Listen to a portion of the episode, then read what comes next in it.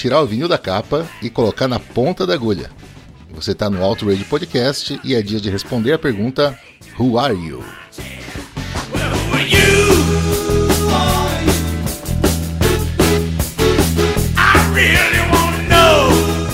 Olá, amigo ouvinte, eu sou o Valese e essa é a série do Outrage onde a gente vai apresentar as discografias de artistas que merecem, contando um pouquinho da história de cada um deles através dos seus álbuns. Docinho de coco, de marmelo, de maçã.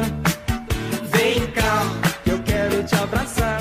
A abertura do episódio 8, onde falamos de For Those About Rock, teve como música incidental Docinho Docinho de Gugu Liberato. Docinho, docinho, ai, ai, ai. Docinho, docinho, ai, ai, ai. Docinho, docinho, ai, ai, ai. Sério, eu tento fazer um programa com conteúdo, sem erro, pesquiso um monte. E o senhor Ricardo Bueno me manda Gugu Liberato no começo pra acabar com a minha credibilidade. É mole, docinhos?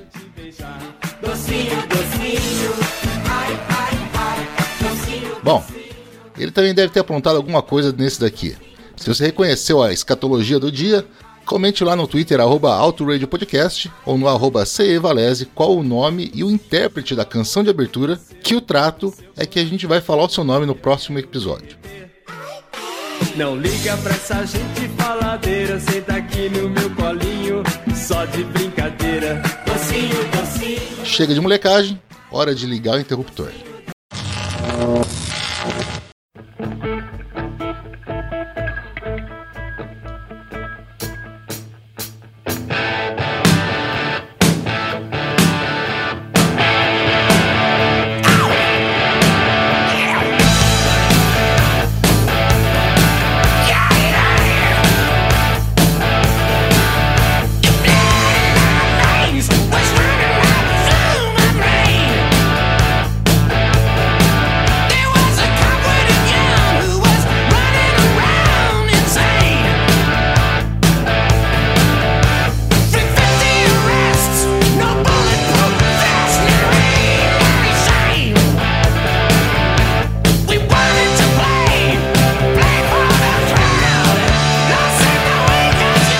Em 81, logo após o lançamento do álbum anterior, Malcolm Young tinha mandado o produtor Mutt Lang passear, acusado, justamente, diga-se, de buscar um perfeccionismo quase impossível na captação de som. A sua ausência significava que a banda iria correr para o lado oposto, em busca daquela energia crua que eles tinham no começo da carreira.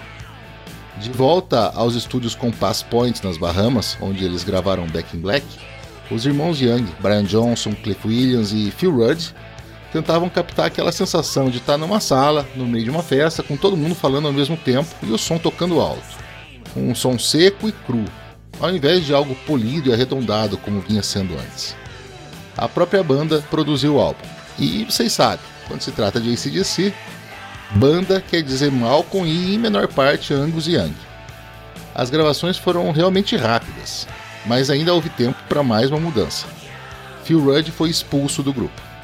Já há algum tempo abusando de álcool e drogas e agindo de maneira pouco confiável antes e durante os shows, o baterista não resistiu à navalha Young e foi cortado ainda no estúdio. O pessoal fala até de uma vias de fato entre ele e Malcolm.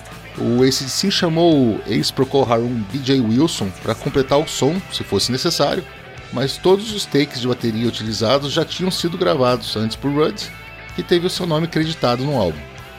Para os shows e os próximos trabalhos, foi recrutado Simon Wright, um inglês de Oldham, nascido em 19 de junho de 1963, ou seja, ele tinha menos de 20 anos, que tocava heavy metal numa banda local de Manchester que tinha o nome da cidade. Com a sua contratação, esse se tornou-se uma banda australiana, sem que nenhum integrante tenha nascido na Austrália. Rudd, por sua vez, mudou-se para Nova Zelândia, comprou a companhia de helicópteros e tornou-se empresário e fazendeiro. O álbum Flick of the Switch foi lançado em agosto de 83. Curto, com apenas 10 músicas e um total de pouco mais de 37 minutos, recebeu críticas que iam de uma a 5 estrelas. Apesar disso, vendeu bem.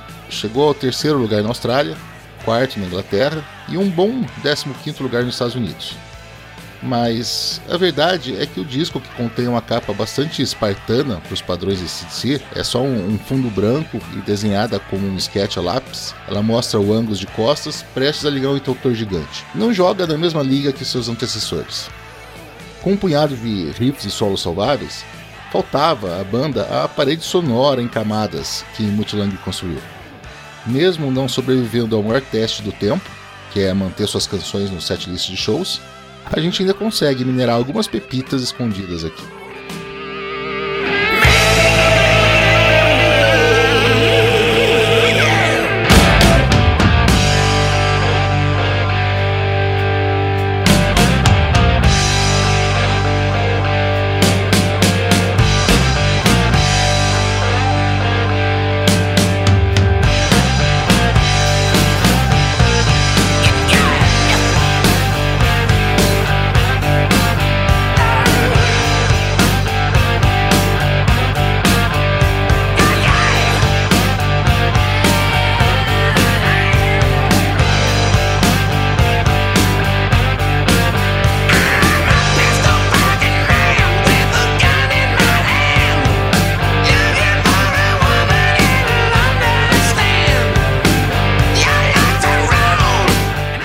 Power abre o álbum com um riff insanamente grudento, mas a música em si sofre de anemia crônica e pode ser considerada a primeira música com menos energia da discografia do ACDC.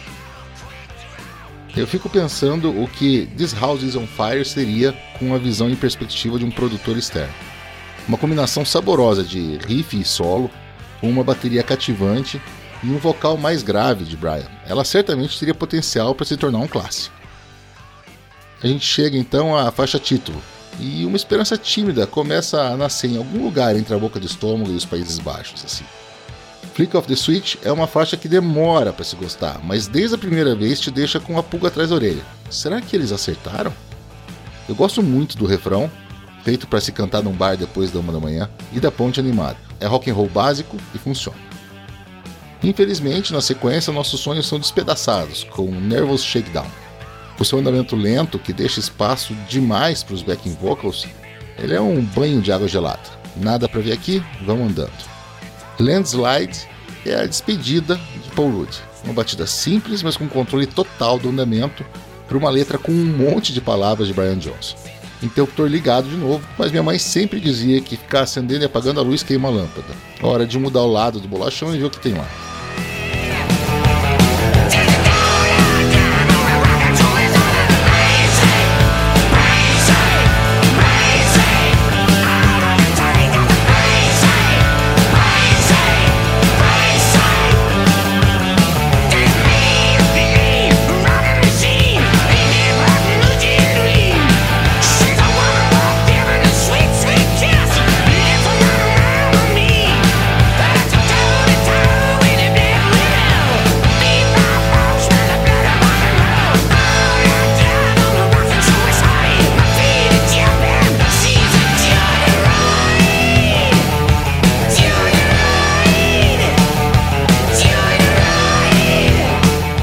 For Hire tem uma vibe completamente hard rock anos 80.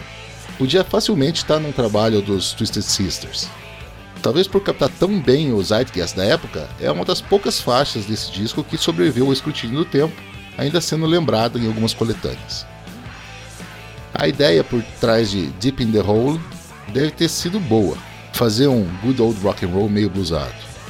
Mas não funcionou. A música ficou chata, sem alma, e você certamente vai olhar para a tela para ver se falta muito para acabar. Bedlam in Belgium é baseada num show em Contic, quando a polícia tentou parar a apresentação por passar das 11 da noite. A confusão que isso gerou levou a uma letra bobinha e uma música idem, que vocês ouviram parcialmente um pouco antes no episódio. Quase no fim, Badlands é um blues velho oeste que você vai achar bom se estiver de bom humor naquele dia, porque ele vai te lembrar de outras coisas legais que você já ouviu. Toda a ideia da música é requentada, mas isso não quer dizer que seja ruim. De notável, Angus toca uma slide guitar, uma coisa pouco comum nas gravações do AC. E a lista termina com Brain Shake, uma música divertida, feita para agitar e nada mais do que isso. Pelo menos não tem como acabar de ouvir o disco sem sorrir de coisas como Fee Fi Fum Smell the Blood of Rock and Roll.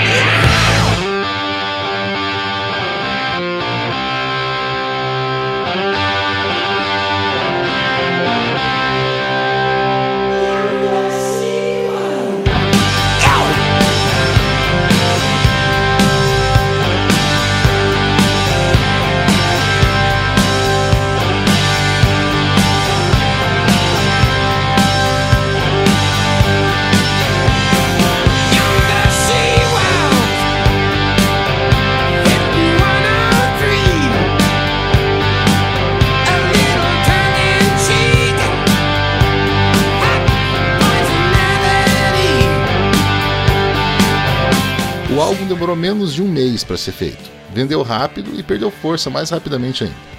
O trabalho rendeu uma turnê meia boca, com um público bem menor do que eles estavam acostumados. Tudo isso só aumentava a irritação dos Young e os fechava cada vez mais na concha que eles criaram para proteção. E antes de melhorar, as coisas iam continuar patinando mais um tempo. Os anos 80 foram cruéis para música boa, como bem sabe o amigo ouvinte, mas a gente vai passar por eles. Espero vocês no próximo episódio.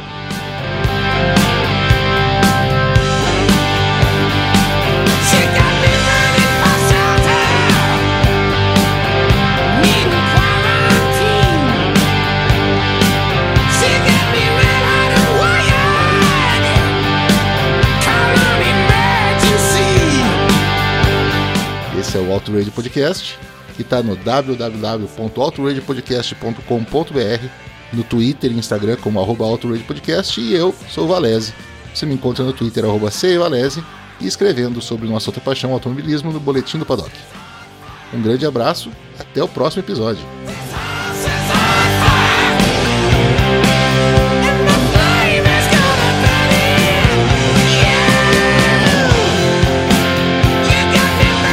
E aí, Flashbackson, o que você achou do som? É, bem fraquinho, né? É, concordo. A média deu uma baixada, vou te contar.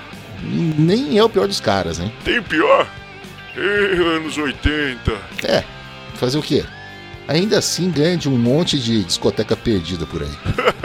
Melhor comer bife com chuchu ouvindo Johnny Quest, aquela banda lá, aquela porra. Vamos fazer o seguinte: deixa a galera só com o que é bom. Começa com a Flick of the Switch, emenda Landslide e vamos fechar com a música escolhida para abrir o show do ACDC no Rock in Rio em 1985, a única desse disco que eles tocaram no show: Guns for Hire.